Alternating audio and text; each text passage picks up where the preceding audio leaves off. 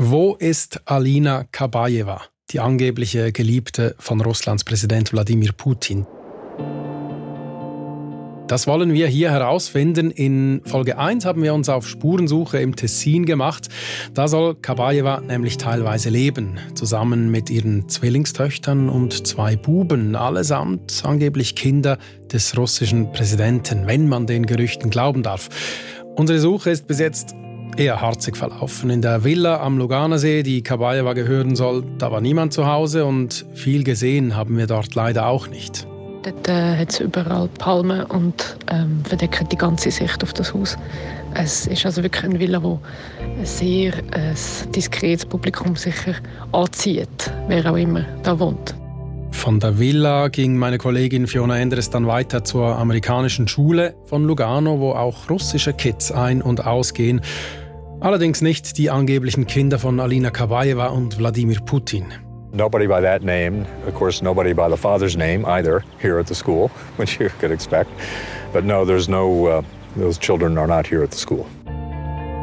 Da muss der Schulverantwortliche selber schmunzeln, als er erwähnt, dass keine Kinder mit dem Namen Kabaeva oder gar Putin an seiner Schule eingeschrieben seien. Trotzdem, das Gerücht hält sich hartnäckig, dass im Tessin eine der wichtigsten Bezugspersonen des russischen Präsidenten lebt, völlig unbehelligt und bisher auch noch unberührt von internationalen Sanktionen.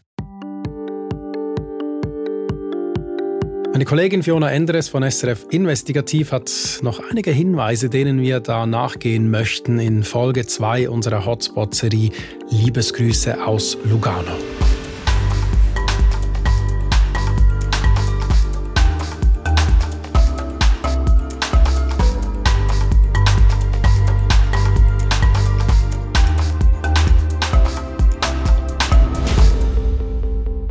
Unsere Spurensuche geht also weiter und zwar bei der Luxusklinik, in der Alina Kabayewa ihre Babys zur Welt gebracht haben soll. Da probieren wir es zuerst mal telefonisch. Oui, bonjour. Uh, je m'appelle Fiona Endrich, je suis uh, journaliste de la télévision suisse. Ähm, bin jetzt nicht ganz sicher, Fiona. Das war Französisch, aber spricht man im Tessin nicht Italienisch? Ja, sehr lustig. Ähm, nein, der Punkt ist, dass diese Klinik, die hat ihre Medienarbeit ausgelagert mhm. und zwar an eine private Klinikgruppe, die heißt Swiss Medical Network und die hat ihren Sitz eben in der Romandie. Alles klar. Und da hast du äh, angerufen, weil? Weil ich auf meine E-Mails leider keine Antwort bekommen habe. Mhm. Äh, lass mich raten, am Telefon, da werden die dich wahrscheinlich auch nicht zugetextet haben, oder? Nein, es war dann wirklich nicht so ein äh, langes Gespräch auch. Ähm, sie haben nur gesagt, ich soll eine E-Mail schreiben, was ich ja schon so. gemacht habe. Und ähm, danach wurde mir gesagt, dass man sich wieder bei mir meldet. Mhm. Aber warten, das ist äh, nicht deine größte Stärke, sage ich jetzt einfach mal so. Fiona, du hast dich äh, auf den Weg gemacht ins Tessin, wolltest direkt bei der Klinik nachschauen gehen, ob sich da vielleicht jemand äh, zu Wort meldet, zu einem Statement überreden lässt. Du bist also an die Via Sant'Anna zur Klinik Sant'Anna gefahren. Ich bin bei der Klinik Sant'Anna angekommen und das sind ähm, so lachsfarbige äh, Häuser, schön eingebettet in äh, die Natur da, ist wirklich sehr grün auch. Ähm, es hat so einen Kreisel, wo es einen Buchs hat in Flamingoform wo ähm, immer wieder jetzt Autos auch rundum fahren, weil die kommen aus so einem abgesperrten Bereich raus und gehen dann durch die Schranken um den Kreis herum und dann ab auf die Straße. Das ist aber etwas Einzige, was da im Moment passiert. Es hat doch recht viele Besucher, habe ich das Gefühl. Also Leute, die gut gelohnt reinlaufen und wieder rauslaufen. Und doch hörst du recht viel Englisch, habe ich jetzt bis jetzt gehört. Also mehr Englisch als Italienisch. Vor allem Englisch, aber auch ein bisschen Italienisch, das die dominierenden Sprachen in der Luxusklinik. Äh, Fun Fact übrigens, die Webseite der Klinik, die ist dreisprachig. Deutsch findet man aber nicht. Dafür gibt es die Texte neben Italienisch auch auf Englisch und Russisch. Gegen außen gibt sich die Klinika Sant'Anna sehr diskret, logisch für eine Gesundheitseinrichtung, erst recht, wenn man Stars und Sternchen zu seinen Kundinnen und Kunden zählt. Wer in der Klinik St. Anna nämlich zur Welt gekommen ist, die oder der ist in bester Gesellschaft. Die Tochter von Michel Hunziker und Eros Ramazzotti kam laut Medienberichten da zur Welt oder auch eine Enkelin von Italiens Ex-Premier Silvio Berlusconi. Und eben, womöglich auch Nachwuchs von Wladimir Putin. Darüber hätte meine Kollegin Fiona Endres nur allzu gerne mit den Verantwortlichen der Klinik gesprochen.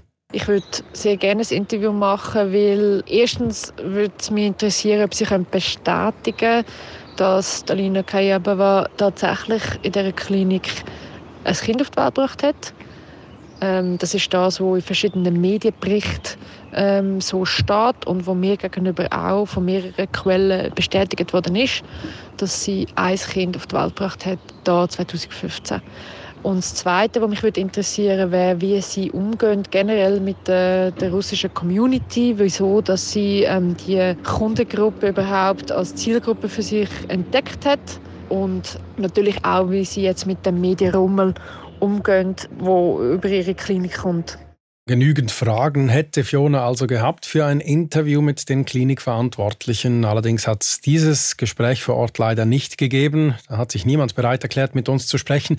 Und auch per Mail und Telefon waren wir erfolglos. Ähm, Fiona, aber ich glaube auch nach deiner Rückkehr vom Tessin hat sich bei dir niemand mehr gemeldet, also weder telefonisch äh, noch per Mail. Nein, aber ich habe dann eigentlich auch nicht wirklich damit gerechnet, dass die Klinik im Detail darüber Auskunft gibt. Ähm, was ich auch gemerkt habe, ist, dass die Lust, über das Thema zu sprechen, die ist im Tessin, gelinde gesagt, ziemlich gering. Ähm, ich habe auch mit Politikern darüber gesprochen und ähm, sie haben mir am Telefon klar zu verstehen gegeben, dass sie darüber gar nicht reden möchten. Mhm. Aber was wir sagen können, die These mit den Zwillingen, von denen wir ja äh, jetzt immer geredet haben, die hat sich äh, jedenfalls nicht bestätigen lassen, oder? Nein, und, und eigentlich im Gegenteil. Ähm, schlussendlich habe ich dann doch noch zwei Personen gefunden, die Bescheid wissen. Die wollen zwar nicht mit ihrem Namen hinstehen, aber sie sagten mir, ja, Kabayewa war in der Klinik 2015, aber es war ein Kind, das sie auf die Welt gebracht hat, nicht Zwillinge. Ähm, auch andere Medien haben dies äh, so bereits berichtet. Was dann aber nach 2015 passierte, das scheint niemand wirklich zu wissen. Dann scheinen sich die Spuren von Alina Kabayewa auch zu verwischen. Jetzt müssen wir kurz einen äh, Schritt zurück machen und etwas klarstellen. Wenn Kabayewa im Tessin leben würde, dann wäre das nicht einfach eine nette Boulevard-Story, die wir hier erzählen würden. Es wäre auch politisch relevant. Vor allem wäre es sicher keine positive PR, wenn die Schweiz hier der Geliebten des autoritären Kremlherrschers Unterschlupf gewähren würde. Das meint auch Antikorruptionsexperte Mark Piet. Die Schweiz ist eine Art Eingangspforte wie andere Orte auch, zum Beispiel London, für Russland in die westliche Welt hinein. Das beginnt bei uns mit Rohstoffhandel, es geht weiter mit den 200 Milliarden, die Russen in der Schweiz im Finanzplatz angelegt haben sollen. Ob berechtigt oder unberechtigt, es würde natürlich diesen Eindruck bestärken, dass wir der Fluchtort sind für alle möglichen Personen. Und deshalb müsste sich auch die offizielle Schweiz für diese Geschichte interessieren, so Mark Piet kürzlich in der SRF Tagesschau. Dass Kabayewa in der Schweiz sein soll, hat einiges ausgelöst. Eine internationale Online-Petition auf der Plattform change.org fordert zum Beispiel, dass Schweizer Behörden gegen die Geliebte Putins vorgehen. Mittlerweile haben fast 75.000 Personen diese Petition unterschrieben. Konkret solle die Schweiz Sanktionen prüfen und, falls Kabayewa hier wohnhaft sei, solle sie aus der Schweiz ausgewiesen werden. Und schließlich war es wohl auch dieser öffentliche Druck, der dafür gesorgt hat, dass der Bund selbst aktiv geworden ist und Abklärungen in Auftrag gegeben hat. Wenn auch ohne Ergebnis. In einer Mitteilung des Justizdepartements heißt es nämlich, das EJPD hat keinen Hinweis auf die Präsenz dieser Person in der Schweiz. Man hat die entsprechenden Abklärungen getroffen. Ja, jetzt haben wir es also, äh, Fiona. Kabayewa ist nicht in der Schweiz. Ja, also das war jetzt sicher ein klares Statement, dass sie nirgends registriert ist. Ähm, was die Behörden genau abgeklärt haben, das wollte mir im Detail niemand sagen. Auch nicht, welche Bundesstellen bei den Abklärungen überhaupt involviert waren. Man gebe aus Datenschutzgründen keine weiteren Auskünfte, so vom Justizdepartement. Mhm. Aber das war es dann wohl auch mit unserer Suche. Ja, yeah, also aufgeben, das würde ich jetzt noch nicht, weil ähm, diese Aussage des Bundes heißt ja eigentlich nur, dass unter ihrem Namen keine Person registriert ist, ähm, beziehungsweise keine Hinweise vorliegen. Mhm. Aber man munkelt ja auch immer wieder, Alina Kabaeva habe mehrere Identitäten und Pässe und vielleicht ist es deshalb auch so schwierig herauszufinden, wo sie ist. Mhm. Ja, ob dem so ist, das ist äh, eben schwer nachzuprüfen. Aber wir haben mit dem Experten gesprochen, wenn es um mehrfache Staatsbürgerschaften geht. My name is Dimitri Kochenev. I'm a lead researcher in, in the Rule of Law Working Group at the Central European University in Budapest.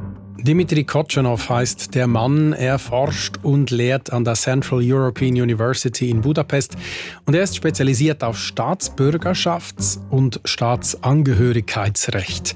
Er nennt sich selber auch Mr. Passport. Er sagt, mehrere Pässe zu haben, das sei gar nicht so schwierig. Denn was viele nicht wüssten, irgendwo in ihrem Stammbaum fänden sehr viele von uns äh, Vorfahren aus dem Ausland. Das berühmteste Beispiel Roman Abramovich. This is what happened with Abramovich, for instance, the most the most publicized case. If you if you find a Sephardic ancestor uh, anywhere between now and 600 years back, uh, then you then you are considered as a Portuguese, as Portuguese by the Portuguese authorities after you go through some minimal procedures. Roman Abramovic, den kennen wir als langjährigen Besitzer des englischen Fußballclubs Chelsea. Dieser Abramovic hat unterdessen neben dem russischen auch einen portugiesischen Pass, weil er einen portugiesischen Vorfahren gefunden habe. Und im Falle Portugals könne man recht einfach einen Pass beantragen, selbst wenn die Zeit, in der dieser Vorfahre gelebt habe, 600 Jahre zurückgehe. Und übrigens, Abramowitsch hat auch Verbindungen in die Schweiz. Hm. Und zwar durch seine Beteiligung am Stahlkonzern Efras, der Tochterfirmen in der Schweiz besitzt. Und sein Flugzeug wurde nach dem Verhängen der Sanktionen am Flughafen Basel blockiert. Hm. Durch den EU-Pass treffen ihn die Sanktionen allerdings nicht so stark wie die Oligarchen, die nur einen russischen Pass haben. Nun interessiert uns jetzt aber vor allem, könnte es sein, dass Alina Kabaeva mehrere Identitäten hat. Wir fragen den Experten, ist das möglich, dass man je nach Pass auch einen anderen Namen hat, also eine andere Identität? Durchaus, meint äh, Dimitri Kotchenov. Different countries have different, uh, different approaches to how names can be changed. It can be virtually impossible to absolutely easy against a small fee. This is fully lawful and absolutely legitimate in the current context that you would be entitled to change your name. Verschiedene Länder hätten verschiedene Arten, mit Namensänderungen umzugehen. In einem Land könne es praktisch unmöglich sein, im anderen koste es lediglich einen kleinen Betrag, um den Namen abändern zu lassen. Ein solcher Namenswechsel könne also je nach Land auch völlig legal sein und je nach Umständen auch völlig legitim. Nur kann man so etwas überhaupt geheim halten, zum Beispiel vor den Behörden, wenn man mit einem anderen Namen in der Schweiz wäre? Werden diese Daten nicht ausgetauscht, fragen wir. Well, it would be a violation of uh, of privacy law, of course, because it's uh, it's it's it's your right to to keep your identity to yourself. Nein, wenn Staaten einfach so Informationen über ihre Bürgerinnen und Bürger austauschen würden, dann wäre das ein Verstoß gegen das Datenschutzrecht, sagt Mr. Passport Dimitri Kotchenov. Das bedeutet, Alina Kabaeva könnte also theoretisch andere Pässe haben mit anderen Namen und damit zum Beispiel in der Schweiz wohnen. Und es würde nicht automatisch gemeldet, dass sie in Wahrheit eben Alina Kabaeva heißt. Dann gibt es ja aber auch noch das Gerücht, wonach die Kinder Kabaevas den Schweizer Pass haben sollen. Das Gerücht selbst kommentiert Kotschinow nicht. Er meint aber, dass die Schweiz eines der restriktivsten Länder sei bei der Vergabe der Staatsbürgerschaft. Sprich, so einfach wäre es für Kabayevas Kinder nicht, einen roten Pass zu bekommen. Die Geschichte rund um Putins angebliche Geliebte startet also mit Gerüchten und zwar im Celebrity-Blog des Boulevardblatts New York Post. Und Sie endet mit einem neuen Gerücht, immerhin eines, das sich recht einfach überprüfen lässt, mit einer Schifffahrt quer über den Luganersee. Hey Roger, ich kann nur sagen, es ist noch eine neue Spur auftaucht. Und zwar gibt es einen Artikel vom Il Mattino, wo auch über die ganze Sache schreibt, aber im Gegensatz zu anderen Artikeln ein Foto veröffentlicht von einem konkreten Haus wo anscheinend das soll sie von der Alina Kabayeva und wenn man das anschaut, dass man sieht dort auch den See und kann so ähm, mit dem Winkel zu anderen Häusern äh, relativ einfach herausfinden, dass das zwar am Luganer See ist, aber es ist in Campione d'Italia, also der italienische Enklave am Luganer See. Und ich gehe jetzt dort auch mal noch vorbei bei dem Haus. Hm, war das eidgenössische Justizdepartement also möglich deshalb nicht erfolgreich, weil die Villa von Cabaiva gar nicht in Lugano steht, sondern in Campione d'Italia, also einer italienischen Enklave im Tessin. Ist Putins angebliche Geliebte also nicht in der Schweiz, sondern in Italien zu Hause? Kollegin Fiona Endres macht sich also auf den Weg von Lugano über den See nach Campione d'Italia.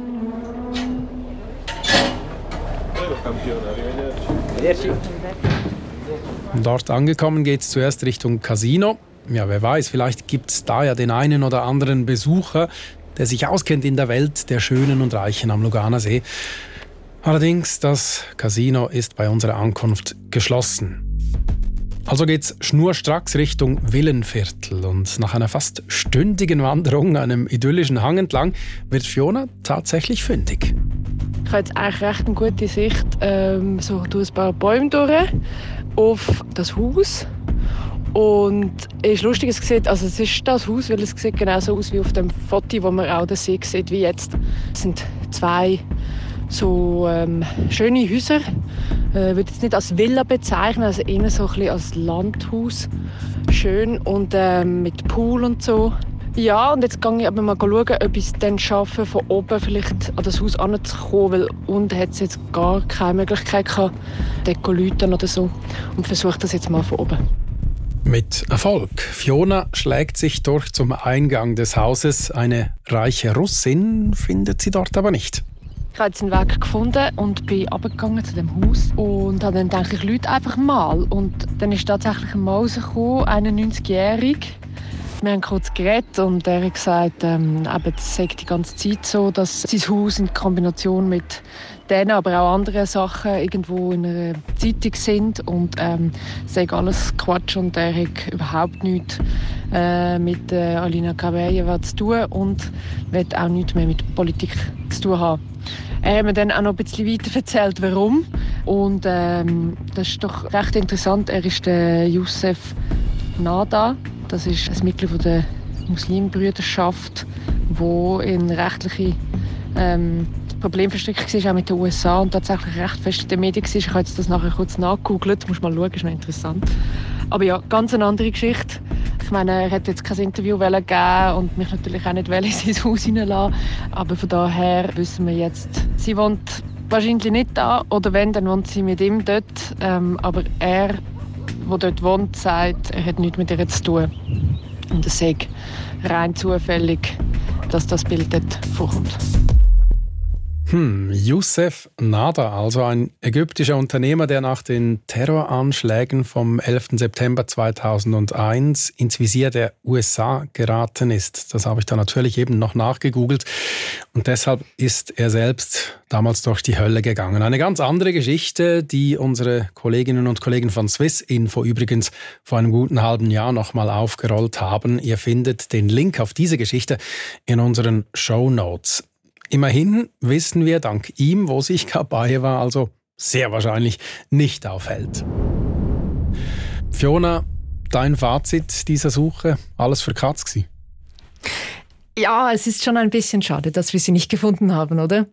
Ähm, äh, wir wissen jetzt wenigstens, dass Kabayeva wirklich im Tessin war 2015, ähm, dass sie ein Kind auf die Welt gebracht hat und dass sie definitiv nicht in einer der Villen ist, äh, die als ihre Villa in den sozialen Medien zelebriert wird. Mhm. Ja, vielleicht konnten wir mehr falsifizieren als verifizieren, aber das hat ja auch seinen Wert, finde ich, weil es eben darum geht zu wissen, ob die Schweiz ein Zufluchtsort ist für eine wichtige, wenn nicht die wichtigste Bezugsperson des russischen Präsidenten. Absolut. Aber eben im Tessin äh, scheint sie nicht zu sein. Äh, ja, wo könnte sie dann sein? Ja, es gibt auch immer wieder auch weitere Gerüchte. Was zum Beispiel immer wieder genannt wird, ist ein ähm, geheimer Bunker in Sibirien, aber auch Schweizer Standorte wie Cromantana oder Gstaad. Ich habe natürlich auch probiert, Alina Kabayeва zu kontaktieren, allerdings ohne Erfolg. Also ähm, die Direct Message auf Instagram, da kam keine Reaktion. Zum Beispiel, genau, oder auch auf der Webseite. Mhm. Und was ich auch gemacht habe, ich habe auch ähm, der russischen Botschaft eine E-Mail geschrieben, die schrieb zurück, man hätte keine Infos über diese Person und selbst wenn, würde man diese natürlich auch nicht mitteilen. Mhm. Also Hand aufs Herz, Fiona, die Chancen, die waren ja schon von Anfang an relativ gering, die Chance, Kabayewa zu finden. Ich erinnere dich gerne an die Aussage unseres Menschensuchers Alexander Wenger. Der hat dir ja eine fünfprozentige Chance gegeben, maximal fünf Prozent, hat er da noch betont. Äh, von ihm wollten wir dann ja auch noch wissen, wann für ihn eigentlich der Zeitpunkt kommt, mit der Suche aufzuhören. Ich höre immer wieder auf und nehme einfach wieder ein paar Tage Zeit. Und dann mache ich erst weiter. Also ich habe gemerkt, die Recherche kann ich nicht am Stück machen. Es kann schon sein, dass ich über ein Jahr lang an einem Fall geschafft habe, weil ich teilweise auch noch auf irgendwelche Briefe oder Antworten abwarte. Ich höre eigentlich irgendwann einmal auf, wenn ich irgendwie nur recherchiere und keinen einzigen Anhaltspunkt habe. Und wenn man stundenlang recherchiert und nicht findet, dann dann ist irgendetwas falsch. Und ich weiß es halt auch nicht, an was es liegt. Und das frustet mich, aber dann muss ich halt einfach das loslassen. Ja, und Alexander Wenger, der Menschensucher, spricht es an. Manchmal lohnt es sich vielleicht ein paar Tage verstreichen zu lassen und es taucht eine neue Spur auf. So ist es tatsächlich auch uns ergangen. Als wir den Podcast nämlich schon im Kasten hatten, tauchte auf Twitter ein Video auf, das Alina Kabaeva in Moskau zeigt bei einem Turnevent. Kabaeva sagt da sogar ein paar Worte in eine Kamera, im Hintergrund das Logo der Veranstaltung und ein Z, das russische Symbol für den Angriffskrieg auf die Ukraine. Und Kabaeva macht da scheinbar gut gelaunt ein paar Ausführungen zum Zweiten Weltkrieg und sie spricht davon, dass jede Familie eine Kriegsgeschichte habe. Das klingt schon fast nach Satire, sie schien es aber ziemlich ernst zu meinen. Wir halten also fest, zuletzt wurde Kabaeva in Moskau gesichtet, aber wohnt sie aktuell auch da? War sie vorher in der Schweiz oder vielleicht jetzt schon wieder? Ja, Fiona, wenn wir nochmal den Ball des Menschensuchers aufnehmen, der davon gesprochen hat, dass man auch mal loslassen müsse. Wie ich dich kenne, ist das für dich angesichts all dieser offenen Fragen äh, nicht wirklich eine Option, oder? Ja, ähm, Manchmal muss man vielleicht loslassen, aber jetzt in diesem Fall, ich würde sagen, jetzt recherchieren wir einfach weiter, oder? Ähm, vielleicht hört jetzt ja auch gerade jemand zu, der oder die weiß, wo Kabayewa steckt. Also ich denke, wir bleiben sicher dran. Absolut, vielleicht können wir den Podcast dann ja auch noch auf Russisch übersetzen, um das Publikum etwas auszuweiten. Also wenn ihr Hinweise habt, weitere Gerüchte, denen äh, nachzugehen sich lohnen könnte, bring it on. Schickt uns eine Mail auf investigativ srf.ch oder haut Fiona oder mich direkt auf Twitter an, wenn ihr wollt. Schön habt ihr uns begleitet auf unserer Suche nach Alina Kabaeva. Das war Liebesgrüße aus Lugano, eine Serie von Hotspot und SRF Investigativ. Recherchiert hat Fiona Endres, Produzent war Marco Morell, Technik Thomas Baumgartner und mein Name Roger Ebli.